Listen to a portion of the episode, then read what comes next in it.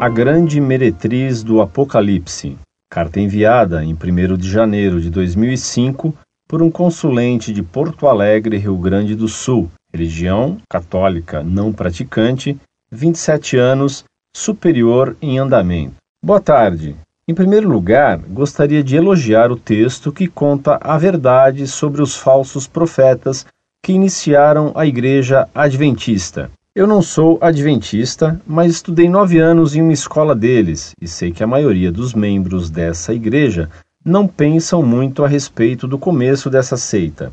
Em segundo lugar, uma polêmica, não sobre os adventistas. A Igreja Católica já lançou alguma biografia autorizada da Igreja e de seus papas?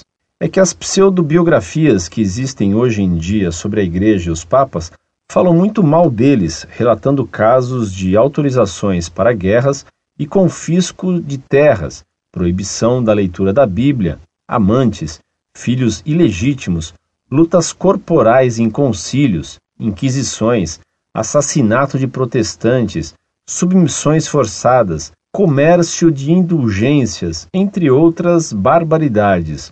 Falam até de uma tal de Papa Mulher, se tudo isso for verdade, pois parece, será que a Igreja Católica não será um dia castigada por tudo isso? Será que o castigo da grande meretriz do Apocalipse não será sobre a Igreja? E as sete colinas onde se localiza Roma? Não tem relação? Se a pedra verdadeira não for a Igreja, e sim Cristo, o próximo Papa bem que poderia ser o falso profeta do Apocalipse. Imagina só isso. Afinal, a quem Jesus se refere em Apocalipse 18:4 quando manda o seu povo sair dela, para não sermos participantes de seus pecados. Não é a respeito da igreja nos últimos tempos? Não seria melhor abandonar a igreja antes para não sermos participantes de tantas injustiças e Deus nos castigue junto? Será que as igrejas protestantes que acreditam exclusivamente na palavra de Deus contida na Bíblia não estão mais corretas do que as igrejas que sempre obedeceram ao Papa?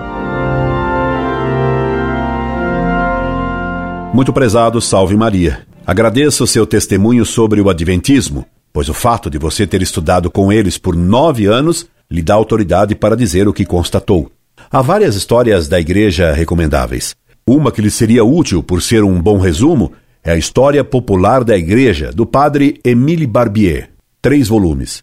Outra é a de um protestante convertido, Ludwig von Pastor, História dos Papas em muitos volumes.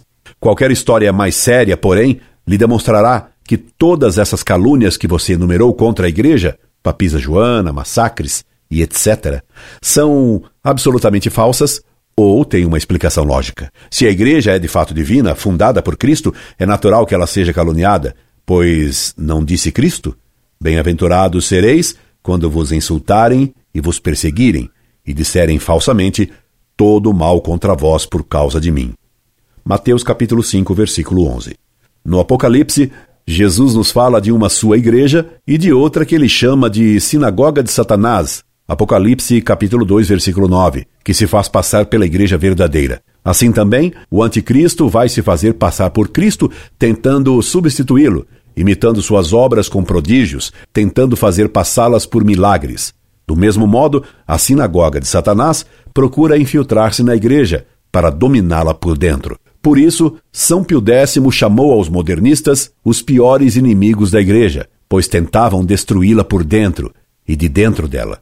Esse trabalho no tempo do Anticristo levará os adeptos do Anticristo a aderirem à sua falsa igreja, essa sim, a meretriz e perseguidora da Igreja Católica, e será então muito difícil não ser iludido. Essa ilusão, já hoje, recebe a adesão dos hereges protestantes ao chamar a Igreja Católica de a meretriz do Apocalipse, aquela que ocupará Roma, quererá se fazer passar pela Igreja de Cristo. Incorde Jesus Semper, Orlando Fedeli.